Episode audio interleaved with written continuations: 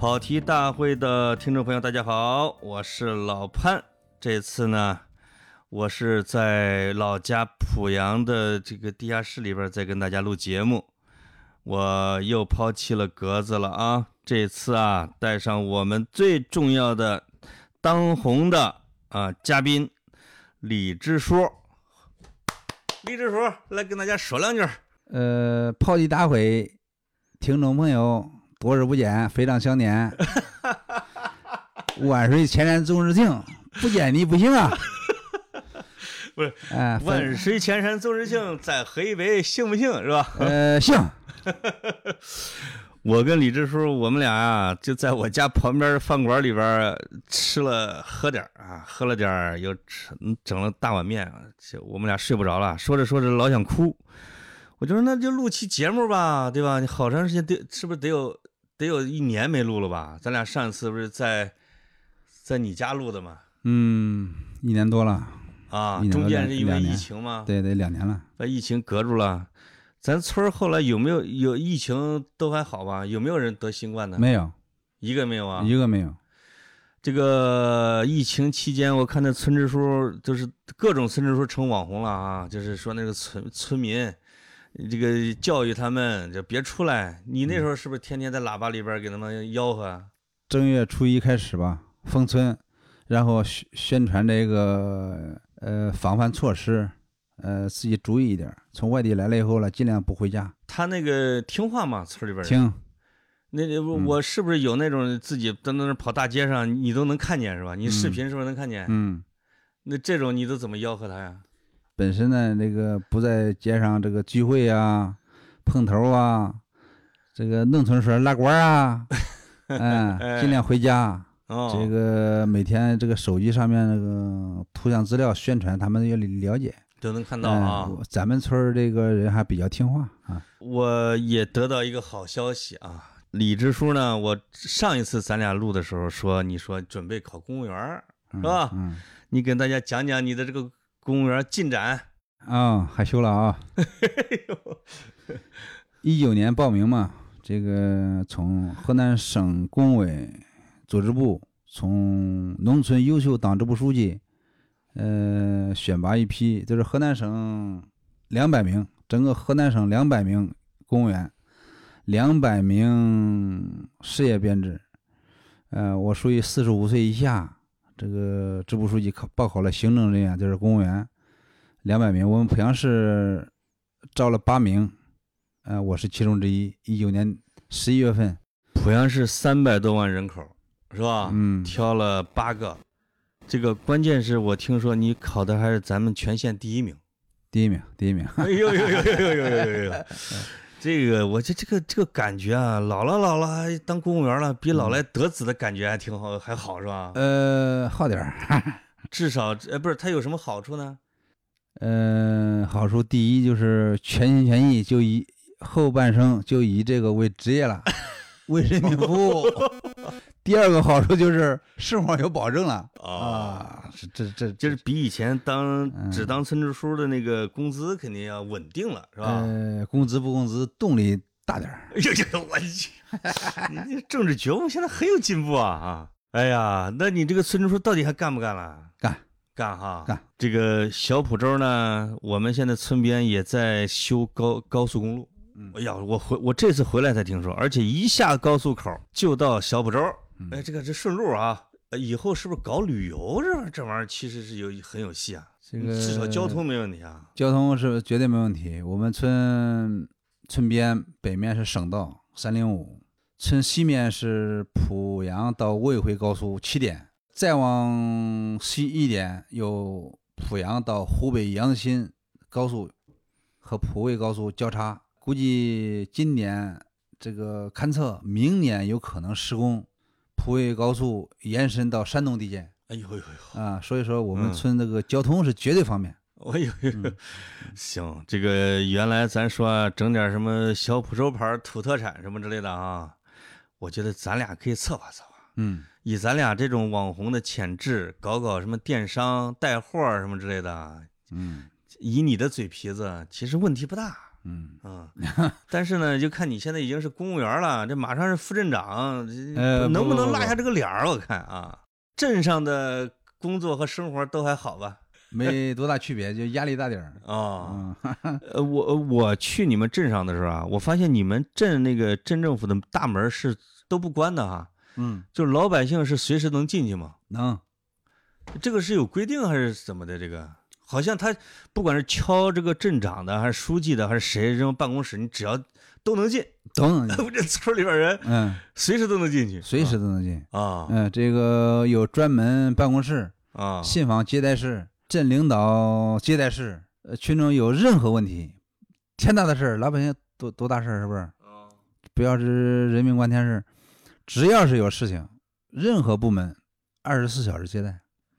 哎呀，呃这这一点上是让我觉得，哎，这嗯比很多的，其实比很多的公司机关单位儿这点都开放，嗯对吧？嗯尤其我觉得镇政府这一级的，你们经常说，我其实包括很多学者也说，中国的镇政府是中国的上下的这个这个就叫什么政府里边儿最操劳的，应该是。呃，最甚至有时候是最憋屈的，这这个层级，你知道这个层级吗？嗯你这个老百姓随时都能找你，是，领导随时也都能给你派活儿、对，那你这以后就成了镇公务员了。那有的说我这个儿子啊，现在彩礼一下都二三十万，我打不上媳妇儿，我打光棍儿，你得给我找一个，你能解决吗？能啊，你咋解决啊？你有钱都好找媳妇啊。那个关键人家不是没钱吗？没钱，那那那你看你看人长得好不好啊？你西门庆好找，对吧？是吧？有钱啊，对吧？我我昨天在村里边啊，就是这个村里边跟我聊，他说你得管管呐，耀军。我说什么管管啥？咱村光棍越来越多了。我说我也管不了啊。你说这个光棍增多到底现在到底什么原因啊？你不了解濮阳，啊，你现在可以搜一下，濮阳现在是第七次人口普查，对呀、濮阳的女性比男性多了六十万。有点过了啊。全国女性比男性多三千万，就濮阳一个县啊一个市一个市多了多六六十万，啊，女性比男性女性，比男性多。哎，为什么？为什么现在农村里边你娶不上媳妇呢？为什么你？说光棍汉多是不是？啊，第一，确实这个人 不咋样，娶不上是吧？确实长得不好看。岳云梦说了，确实不咋样。关键他这个长相不好看就另一个说，哦我们濮阳女孩子往大城市走。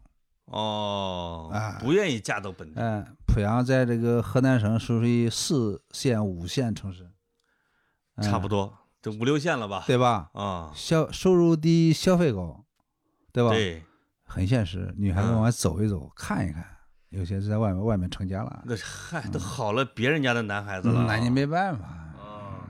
那你比如在咱村儿啊，这是个娶一个媳妇儿，现在大概花多少钱？哎，你咋那么愁？跟你娶不上媳妇儿似的？啊，确实这个 你这都快当老公公了？不对，是。这个你要正常来说，彩礼吧，就是十万到二十万之间，人，哎呦，十万到二十万，嗯彩礼啊，嗯，就是现在不主张要，但是随便你给也也得也得要这么多钱，随便给。嗯，问就是人家不问你要，但是你给的不够，人家不给还嗯不给规律。在县城有一套房子吧，五这十万吧，个这个是额外的吧？呃五十啊，应该有，应该是不是？必须条件啊？这个不不不是不一定哈啊，，但是啊，一般有啊。一般有五十万吗？嗯，呃，车代步的十万块钱左右吧。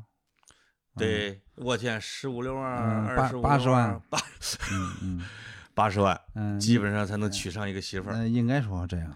咱原来老说那个咱这儿那个什么三斤三两，在咱那儿算吗？就是那个钱呀，得放到秤上，嗯得三斤三两。嗯，这一没这个风俗是吧？没有没有没有没有。咱那人都实在，呃，你直接查数呃直接查钱。对，嗯万紫千红一片绿啊，什么没有啊，直接就是多少钱就行了。哎呀，我你你这个五十块钱票儿跟一百块钱的票儿那不一样啊。呃那那那对啊，称的重量肯定不一样，是吧？最近的这个我参加的这个婚礼可能没花那么多钱，人家是自由恋爱的哈。嗯，那像那种花这么多钱的，这个家庭会不会破产呢？一般不会，呃，至少反正那个老爷子，有点压力，不至于破产。现在都脱贫了，不能因为这个，也呃提到这个脱贫，啊，这个里面有一项，也就是因为婚礼致贫的，也有这么一项，有这个一个哈，有这个说法，但是现在不至于这样，有钱了多拿一点，没钱了时候再商量嘛。你你我你这一说勾起来我小时候的往事了哈。这个我小时候我记得，我不知道你记得没？比如在八十年代，可能我七八岁儿，这个那个时候咱村里边还娶了有外省的媳妇儿，那基本上算是拐卖过来的啊啊还有一个跑，我记得在南街，这靠近十字街有个南街的那个女的，我不我都不知道哪家啊，跑了，嗯。然后再给抓回来，然后嗯。又什么打呀，弄得鸡飞狗跳的哈。你你小时候经历过这事儿不？有有有有有。那时候叫买卖婚姻嘛，有四川的，我记得很很有有楚是是是，有这个山西的，嗯。是吧？嗯其他的省的我就不知道了，嗯但是看听着那说这话这，咱那话叫说招话，嗯你，还记得吗？招话那话折了些招不一样，跟那濮阳的说话不一样。啊，其实从外边拐卖过来的，嗯，但现在这个肯定都已经都绝迹了吧？绝对现在都是不会发生这样的事儿啊。但是现在还有两个已经在那个年代已经生活下来的，现在哦，嗯过了好几十年了，嗯，那这个这个现在村里边还有的是吧？有有有有，也有的走了，是吧？你大部分都走了我小时候狮子尖儿的时候，那个那个我就不说那个名海眼儿字了啊，呀海眼儿，海眼儿，嗯，那个湖南的那个我那时候小时候湖啊湖南的啊，湖南的我以为是山西的啊。湖南的听说他哥哥还是公公安安局县公安局的，还是还是公安局的，然后自己的妹妹被拐到了咱村儿，也啊，对。啊生了两个儿子。对。哎，我这个就住在我家对门儿嘛。对对对对，这个我小时候经历了最惨的一件事儿，这个村里边儿十字街有一个那个叫地印子，咱叫嗯，地洞地角，地窖，里边是装的是红薯，嗯。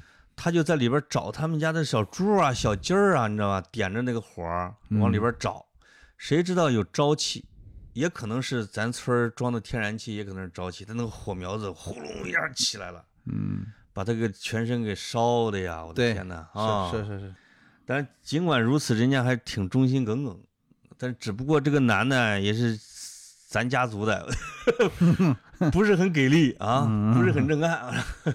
你不好说啊，但是我能说啊，确实不正干。人家后哎后来自己走了嘛，还是带孩子走了，有一个女儿带走了，带走了哈。嗯哎呀，这个一想起来，你你想想当年的那种婚姻状态，跟现在的用几十万，又是又是另外一种文化。哎这个这个还挺有意思的啊，嗯，呃，刚才咱们吃饭的时候也跟这个聊也聊什么呢？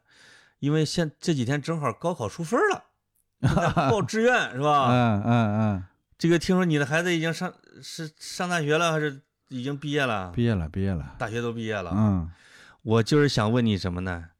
咱村儿到底有多少大学生啊？呃，这个这个素梅是不是最早的呀？不是，我记我，因为我印象里边最厉害的就是他，就是个他就是上了个南京大学嗯，啊，他是南京大学不？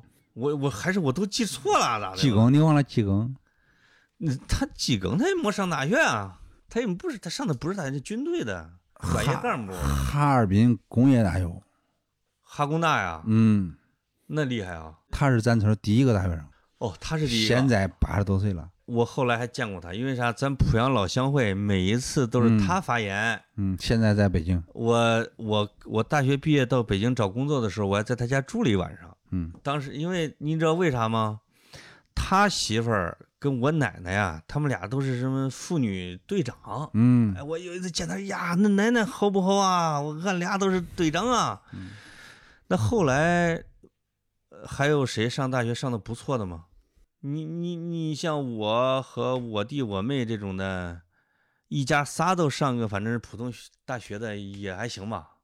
现在这个咱们村上重点大学的有多个，哎呦，现在现在博士有两个，哎呦研究生那就多了，真的啊！嗯，这个我昨天参加婚礼，咱们这一家的就有两个研究生了。已对对对对对，研究生多了，哦，你这这说明你教育搞得好啊，李支书。嗯、一般一般。呃，你嗯，农村里边这个知识改变命运这一点啊，为时不过。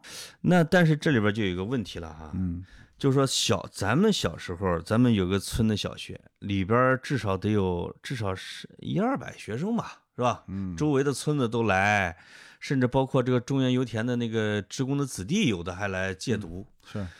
现在咱这个小学有几个学生？现在这个小学部啊，现在几十个人，几十个，五个年级是吧？嗯，那就一个班儿有个不到十个人吧。大概就那样吧。嗯，原因就是现在农村这个小孩儿啊，往县城里面走，因为农村现在的生活条件提高了，收入也高了，嗯呃，对孩子的教育重视程度也高了。嗯农村向城市里面去，向县城里面去，县城里面上市里面，市里面上省会里面，就是这个跟买房一样，哎这个情况是递增了。对，啊、你看省会里面还想上首都大城市、一线城市去，嗯、现在这个农村这个学生啊，逐渐这个留在农村上学的就逐渐少了。你说这个到城市里边来上学的这些村里边人，他到一般会在县里边会买套房之类的吗？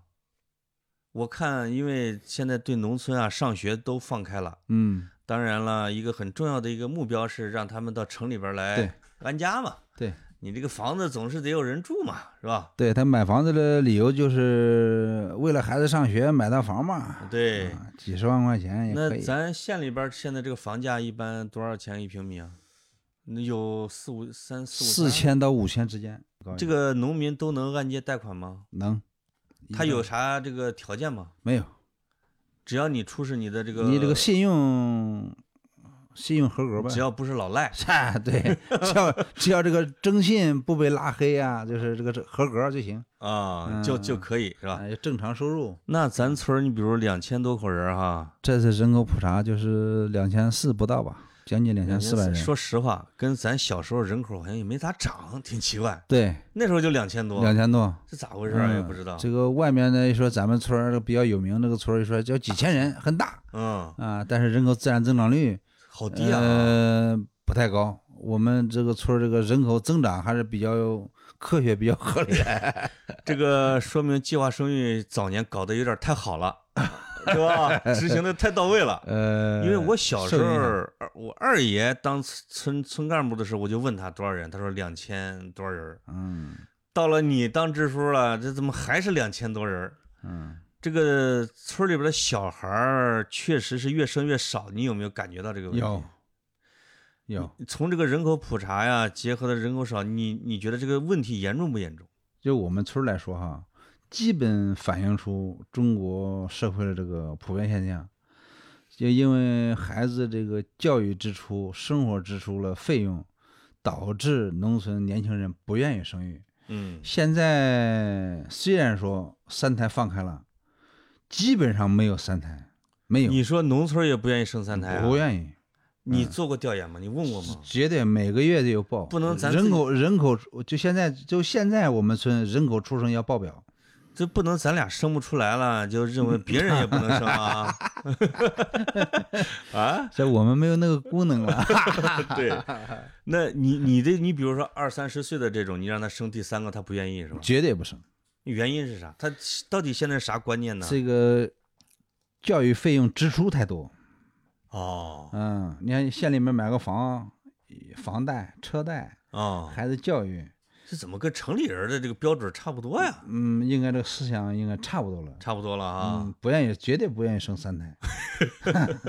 嗯，现在其人口学家担心的就是这个，就是你放开了他也不生，对，因为你你以前你还记得小时候咱们什么小时候记咒什么之类啊，都是生四个闺女一个儿吧，一般都是这种我生。那时候成本低啊，或者说能活着能吃上饭你就生。现在我们村这个六十岁以上的人口三百九十人，挺高。那小孩呢？小孩儿有百分之十几。哇塞，这个我听我就跟村里边人还聊啥呢？就是说四四十多岁儿或者甚至五十岁，现在出去打工，都是非常受欢迎的这个劳动力，对对对，说没有说找不着工作的。麦收季节、秋收季节，这个过年春节，一般农村农民工啊，尤其干这个工地的，嗯，一般就是五百块钱一天啊以，上，啊，甚至八天百一千，就是这，嗯呃这是劳动力极度短缺的时候，短缺，没办法，工期啊，工地啊，那个工期赶赶工期，那比一个刚毕业的大学生挣的多多了那是大学生收入多少我不知道哈，啊！大学生收入五五六千块钱吧，真的一一个月啊。但是呢，它未来会涨嘛，是嗯，潜力潜力大呀，是，嗯，要不然为什么这个嗯农村都这么多家长掏钱供孩子上学呢？嗯，是吧？对，包括李支书这日子也苦尽甜来，是吧？穷了大半辈子了，随着孩子就业，自己转正，哎呀，我的天，嗯这个叫什么老来甜啊！嗯，呃，有钱了上北京转一圈儿，哎，对，哎，对对对对，上一回你去北京，咱俩咱俩去那个颐和园，我还坑你一家伙，走错门了，就是我就知道北边能进，嗯，谁知道咱俩就翻山越岭，一直搁那儿过不去了，都过了山也跑不动了啊！哎以后以后有机会一块儿自驾游去吧，开上你的这个豪车，咱们去去转一转，豪车不算，反正七个座儿可以有，是吧？你那个商务都啥车呀？商务神车，五菱？你不是你买的真是五菱啊？呃，真是，五菱宏光啊！嗯，对，神车，我听说能参加越野赛啊！这个你们性能到底咋样啊？你平地的可以，啊，呃爬呃，坡不行，老了，多少多少钱？几万块钱，哦，管用了，已经已经都已已经都很管用了。嗯，这个咱吃饭的时候还聊起了一个话题，因为有人就是帮忙找着我我这我老二是吧，嗯啊，给他们当参谋嘛，上哪个大学，聊起了这个一代人一代人上大学的这个情况，我就突然感慨了一下，差点把李支书给说哭了。哈哈，掉泪了，因因为我在这个《十字街骑士》里边写过一篇文章，叫做呢“多少英雄埋没在草泽”，啥意思嘞？就有点像古代的一个，因为咱这都是《水浒传》瓦岗寨发生地，不是都咱这周边吗？对，这个多少英雄埋没在草泽，是说我和李支书还有我四叔的小时候一块儿上一个班，光着屁股背着书包，我印象很深刻，一丝不挂。啊，上一年级，那时候才五岁，哈哈，一丝不挂，不至于吧？就就有一个衣服叫书包，他就弄了一个布片缝的那种书包啊。这嗯，这个李志书跟我叔的学习成绩都非常好，只不过呢，比如说到了小学五年级，我因为老爸他带着去城里边上学，你呢你就留下来上学，因为你考我们整个濮阳县最好的一一个初中差半分儿嗯，没上。你要你要是上了这以后这大学肯定重点嘛，因为家里边穷啊，嗯，这半分儿也得掏好几百块钱，你上啊，这个结果就是还在村里边上小学、中学。嗯，我四叔呢，他不仅是要上在村里边上学，他还得把我爷爷奶奶啊，就每天炸的那个油条子，嗯，他上学之前要骑着自行车下乡是，换油条，用麦子换是吧？，对，你是不是还跟着他跑过呀？跑啊，这不是你们俩都怎么那时候才十三四岁吧？嗯，那怎么下乡啊？那个十十一二岁吧，卖油条，十一二岁，我的天哪！哎呦我去啊蹬个三轮儿，啊蹬个三轮车，吆喝呗。呀！那那吆喝到几点呢？一般都中午十二点之前嘛，能把这个油条给换完吗？呃，换不完带家去吃，自己吃。啊，这个我这个我四叔跟我说过一次，他说啊，有时候换不完呐，回去我爷爷奶奶一生气打，你知道吗？因为心情不好啊，你 换不完，他就用什么办法呢？如果赶上了那个收麦子，是，他就这个跑到这个这个公路上有晒麦子的，趁着没人儿啊，抄起来往这个自己这个布袋里边儿啊 弄点麦子，然后把那个油条啊，就是他说呀，他说实在是等不动，他累了呀，那一身油汗，他就把那个油条晃一下子豁到这个瓢儿沟里边了。回来说画完了，嗯再去上学。你你说这能上好吗？嗯，这个就导致了这个李支书上到初几啊？别肯定别，初三上完了，嗯哎呀呀，然后就去东北打工，去广东打工，嗯去这个北京打工，是吧？对，北京打工的时候，咱俩在一块儿时间长马店桥，啊。去东北打工呢，是还当了赌王，我听说啊，是吧？十六七岁，到赌场没输过。我 要不是早回来，你就基本上快参加黑社会了，我估计啊。板蓝黑社会？你说这个讲，我听我讲的你这段经历，是不是确实有点儿？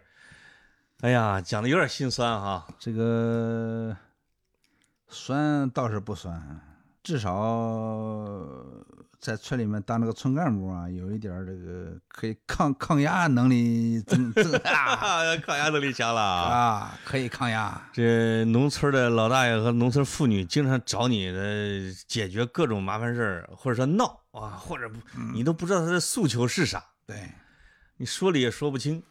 这个我我不是问过你吗？我说我要是在咱乡当个副镇长，我能当多长时间？你说我撑不过一个月，我为啥撑不过一个月？呃，性格不行，我的性格怎么了？我性格呃，太软了嗯，不是，啊！不能深入了解农村，你肯定在农村待不下去。嗯，不是，如果有个老大爷或者老大嫂过来找我聊聊点事儿，我请到办公室喝个茶，我就陪他聊吧，这样不行啊？我比如说啊，我身这个我身体不好，我家庭困难，你给我办个低保呗？啊，你怎么说？那就办呗。办呗。那不是人家身体不好有困难，为啥不能办呢？你怎么办？你有没有程序？啊符合不符合条件啊？你觉得？你知道什么条件是符合，什么条件不符合？他他人不挺老的，他他自己不是说挺困难吗？你老的有百岁老人还享受不了低保，为啥？嗯，低保到底什么条件呢？这你说呃，我我猜啊，可能大病啊，或者什么什么之类的特殊原因啊，或者致贫的吧，嗯，或者家里边有重病的病人吧，或者家里边有残疾人，嗯或者家里边失去了重劳力，嗯，或者他是个五保户。五保户没有低保，五保户本身是另外一套政策，是吧？啊、他有五保养老金，对我说的那几样是不是都符合我低保的条件呢？基本靠近。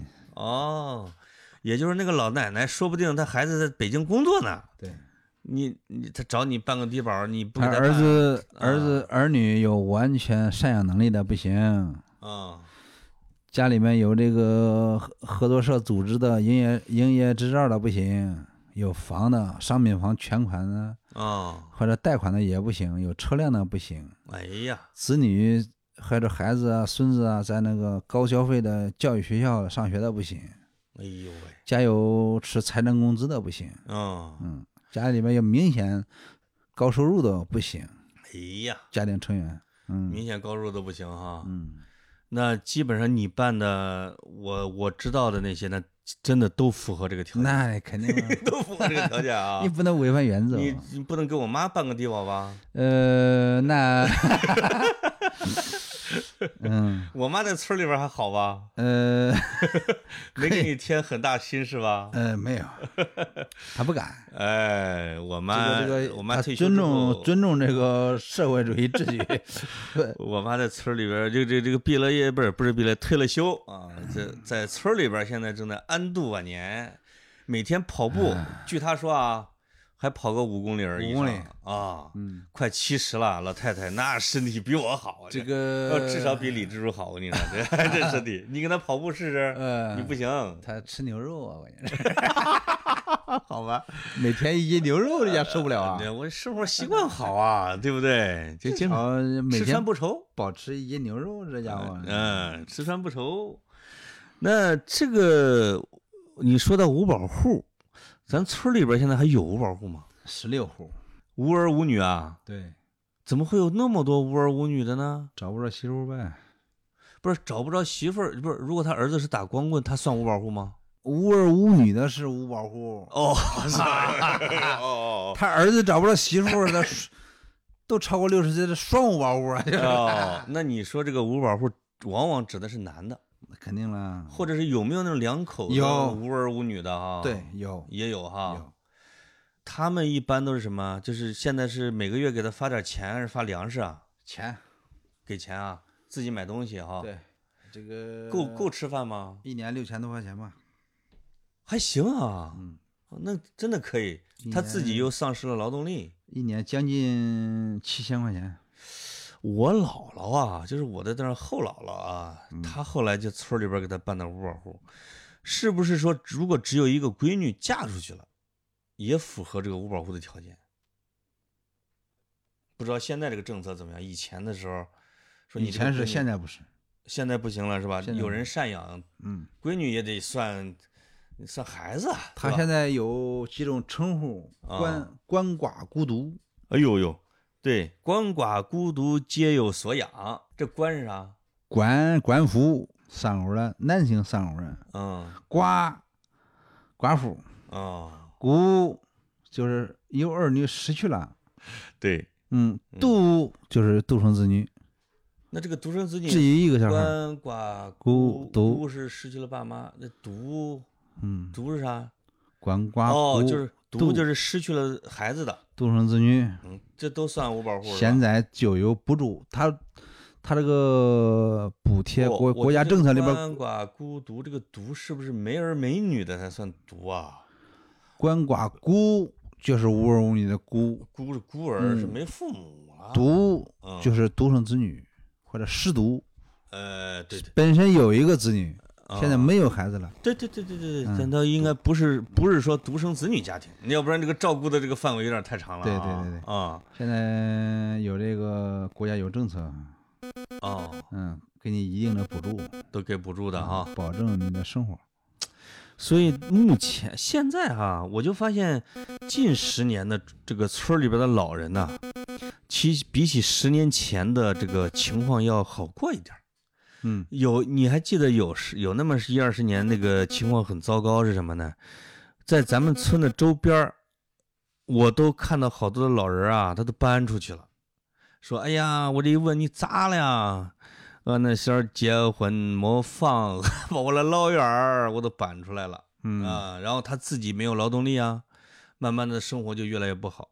嗯这部分人，你给他加点儿补助啊、医保啊、新农合啊，他生活的应该还都可以吧？像这种嗯，这种人没有，啊，哦本来该跟子女在一块儿啊，啊，应该和子女在一块儿生活，但是为了他们生活这个方便，嗯，他们自愿或者是搬到不是被孩子赶出来的。不不是不是，绝对不会。哎呀，嗯、不愿意跟孩子在一块儿，为了生活方式啊，或者跟年轻人这个生活方式不同啊，啊，感觉很别扭啊，啊，需要独立生活啊，嗯，啊，找一个小地方，嗯、弄两间房，对，啊，自己有电有水啊，自己慢慢生活。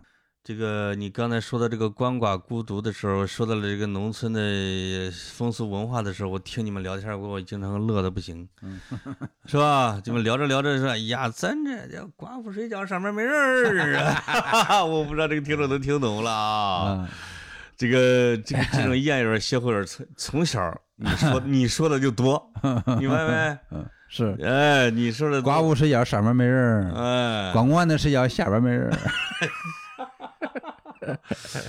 这个 不是说这个单位内斗厉害，就是两口子睡觉，自己儿高自己儿啊。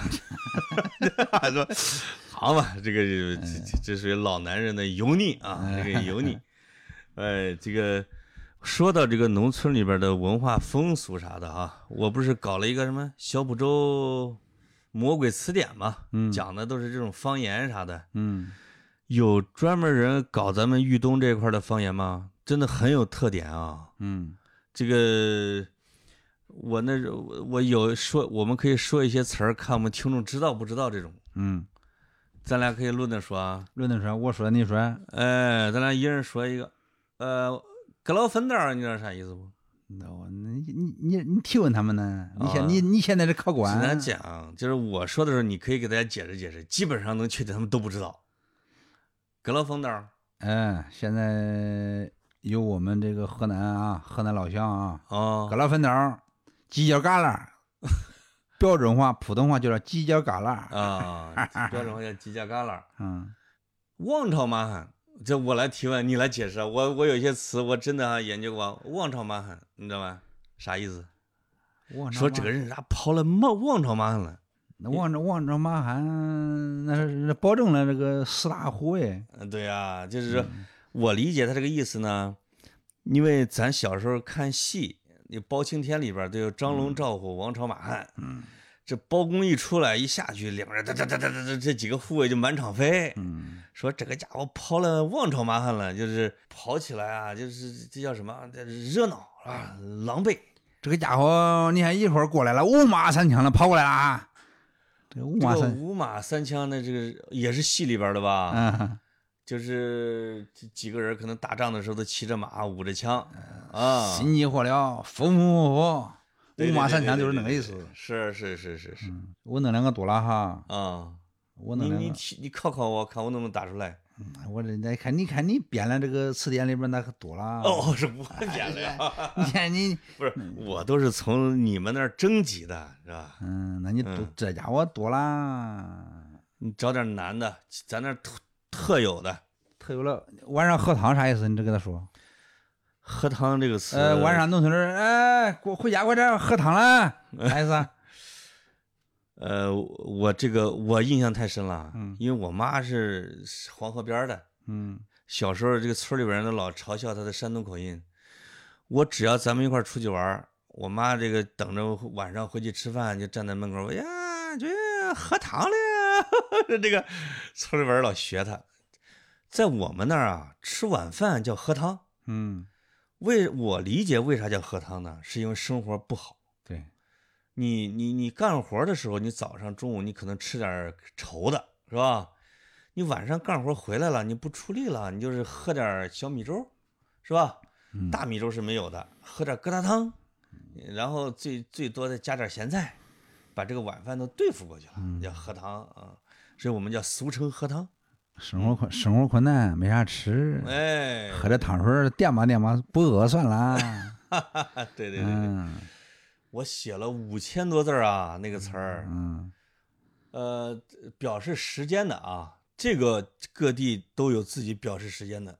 一二黑家，一二个，咱那咱那说时间的很多，嗯，还有是那个啥冷清面儿，冷清面儿，哎，这个说这还有段子呢，说咱们濮阳的人，冷清面儿，请你来，哎，说你你上午头儿，山屋头儿，呃，后后晌儿肉席，肉席后晌儿，嗯，摞黑儿，这个后晌儿和肉席还不一样，肉席是日头落西的意思，嗯，是吧？六席六席，六席其实是日头西，嗯，月木底儿，哎，有没点儿这个摸摸钱儿时候，摸黑儿时候也回家，一二黑家，嗯，嗯呃，明儿个后儿个大后儿个嗯，是吧？你这你这嗯，你这个分的累了，时间日常生活很寡淡，哎，有有生活用品，嗯，这个罩履，裤腰裤腰带，这车带呢？这这裤腰带，哎呀，车带，嗯，嗯，分级的，分级的成分，嗯，分级的就是成分的那个背的那个啊，嗯。像这个城市的孩子啊，就很难知道很多这种事物啊。嗯，白浪，你知道这个白浪野的？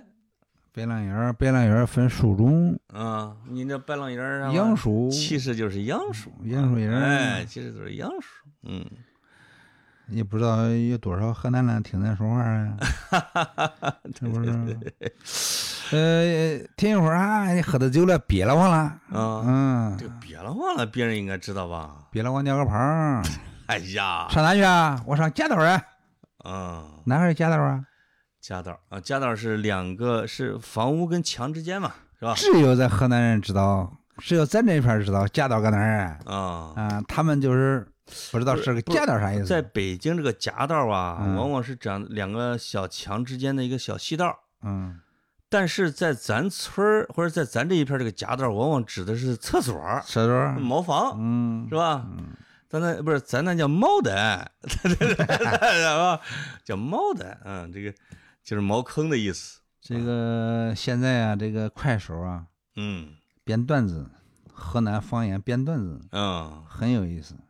是吗？嗯，就是你看你比方说啊，我们两个吃吃酒席，吃酒席吃不完，这个菜太多了。现在农村生活条件高哈，十二个菜、十六个菜，菜多了，嗯吃不完要打包。打包怎么说？河南方言就是说，河南方言说，哎哎哎，给我拿两个袋子，哦，给我拿两个袋子其实打包带走的意思啊，少两个塑料袋儿拿两个啊。袋子啊。这个拿袋子干啥了？菜吃不完，我都走啊。嗯，嗯，是，拿多少啊？你多拿两个啊？呃，怕听不懂，还有一点想说点普通话吧。嗯嗯，拿两个袋子，我都走。你拿了少了，防止它插。问这啥查？啥是查啊？呃你袋子拿了少了，那菜多妈它不是查？呃，其实防止打岔扯开了是吧？对对撕开了。对对对，这这个个我说的不可笑。呃，我我说的一些咱们那儿的老家话呀，就是已经被跑题的听众都学会了。嗯比如说这个药卷用用你，是吧？嗯咱那儿是不是经常说呀？嗯哎，你给我留个电话呗，嗯，我到时候用用你。你这嘴能够着上边儿不？是吧？你这能够着上边不？你找不着我？哎，但是有一个笑话是从你那儿来的，嗯，就是说上俩妇女 啊，恁恁这村支书都都是好弄这个呀？切不是这个是哪儿来的呀？这个这句话切啊，切，别的听不懂。这听不懂啊？切，嗯，但是嘞，就是随着一代老人一代老人的这种离开，年轻人呢，甚至连老家话都说不好了，嗯，是？吧？嗯，我看有的有的小孩说着普通话都改不回来了。改不过来。我前阵子李支书找我说，弄个咱写个村诗呗，是吧？村支，村村志跟嗯村史差不多。嗯这个我说行啊，很好啊，好事儿。这个但是现在写村史都已经不容易了。太不容易了困。难在哪儿呢？你给你给讲讲，怎么就写不了了？这个这事儿，第一个成立编委会啊，现在这个人员老化，记忆力不行了。那你你不得找老人聊吗？那是啊。第二嗯个，但他记不住事儿了是吧？取材以前那个老的事物啊，那反映当时年轻的那些房屋啊、啊，建筑啊，那些实实地的证据啊，现在没有了，现在也也也不好说。咱村最老的房子现在有多少年呢？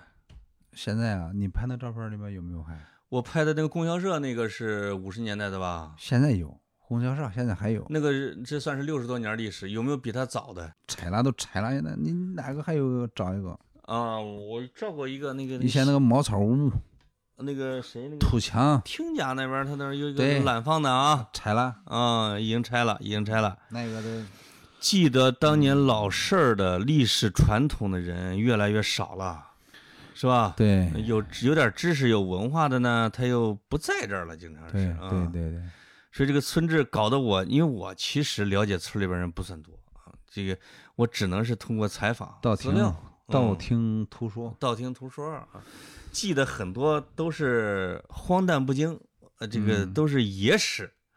村里边有的人都已经都给我咬觉你这胡球鞋啊，你这个胡球鞋啊，因为有我只能是瞎写，包括我哎们原来老支书王新刚、王传刚嗯是吧？我觉得人家儿子看了我写他爹啊，都不一定觉得这玩意儿准。村志反正是我觉得，总之还是要写起来。嗯，咱村现在最渊博的、最了解咱们村的有吗？你找年龄大的呗，老干部呗，八十岁的老老支书、老干部呗，呃，那个老教老教师、那个老工人康康文炫还在不？死了，那还有啥老支书啊？老李支书 老李支书啊？老李支书八十八十岁了，呀，这个现在他脑筋咋样啊？这你跟他拉能拉成不？呃，拉可以非常刘嘉怡，啥意思啊？手哆嗦哟？偏偏瘫。哎呀，那我这二爷已经没法拉了吧？他肯定记不成事儿了都。嗯，有时间嘛，有时间回家可以聊聊，看看状态。嗯，不过咱村儿还有一个濮阳县志办的，对，这个上上上一次回来还送了我书，是他写了一个，就大概有四五页的咱村儿的历史，嗯那是他写的。嗯，我觉得啊，他是目前最靠谱的，但是他了解的也就是一部分，比如说他就知道啊，我们最我们起源于隋唐这个村儿，嗯是原来叫古亭镇，是吧？我记得是这原来是一个叫是不叫，这是一个兵马司的一个一个一个布置，固定镇。呃，古顶镇啊，嗯。古定镇。有一个呃延昌寺嗯，啊，那个是他说是元朝啊啥的啊，始建于隋朝，隋朝。要重新重修了是元朝。啊是元朝，嗯。这个那个比较厉害，说全村有三十六座庙啊什么之类的，那是很繁华的一个地方啊。但现在改改成教学楼了。小时候他那是初中嘛，咱上小学，嗯，对，这个咱们俩那时候上这个初中里边去，你会发现那个大门儿我我到现在突然想起来我小时候见过的一些事儿，嗯他那个大门两边是四大天王，你有没有印象？它是个庙门呐，啊，对，它其实是个庙门，过道。它是个过道，嗯两边有天王，对对，啊，但是后边的那些大殿呢，已经都没了，没了改成了宿舍了。实际上，所以这个有挺悠久的历史的一个村儿，嗯这个也有很多故事的一个村儿，到现在确实有点很新。我刚才说跟支书说，我们商量搞搞旅游啊，心里边不是很有底气。你人家搞旅游，你都有点古建筑是吧？嗯，咱这没有。嗯，没有，嗯。现代化的道路是马上上马，村儿倒是对，这个高速公路凑凑叫哎。是没问题的。高速公路、嗯，省道，是。就我们村啊，两处红绿灯，还有红绿灯啊，现在就是红绿灯啊，现在还有红绿灯啊。那这是交通要道嘛。哎呦呦呦呦呦呦呦，嗯，嗯，两边绿绿化，道路两边三十米绿化，哇！三十米栽了那个绿化树，要按说咱这个村儿的整环境非常好规划环境，非常好。包括它的这个一开始它这个形状是吧？嗯结构嗯，都很大气。就咱不是一直说像个凤凰嘛？对，南村是南街是凤头，咱们街、嗯北街是凤尾，东嗯西街是凤翅膀。嗯那凤头嘛，我们起到了凤头的作用，这 这种，嗯这个聊的还挺多哈。那个我就想最后咱们问问这个李支书，这也是听众们关心的啊。你的这个日常生活现在主要是干嘛呀？嗯，除了上班啊，除了上班，除了上班，每天呢嗯，散步，散步，锻炼身体，哎，看个看个电视，看个吃的。是是住在村里边啊，还是已经进城了？呃，村里面住十天，呃，城里面住二十天。哎对对对因为这个 有孩子在城里边上学，对对对，这个就像你说咱村儿不得有百十户以上就在县里边现在住下了吗？嗯啊你小看了，啊，是吗？有多少啊？咱们村五百多户啊，啊，现在至少三百户进城了。真的啊？嗯，北京的也有啊，我天哪，上海的也有啊，这这个村儿基本上大部分就是一半多。你你在村里边儿当支书，管的都是一帮老娘们儿啊，我们就说嗯，和老头老太太，管着老头老太太啊，三八六零。这是三八六零部队啊，嗯，这个农村现在生活好了，那是啊，呃我们将近一半一多半进城嗯，生活。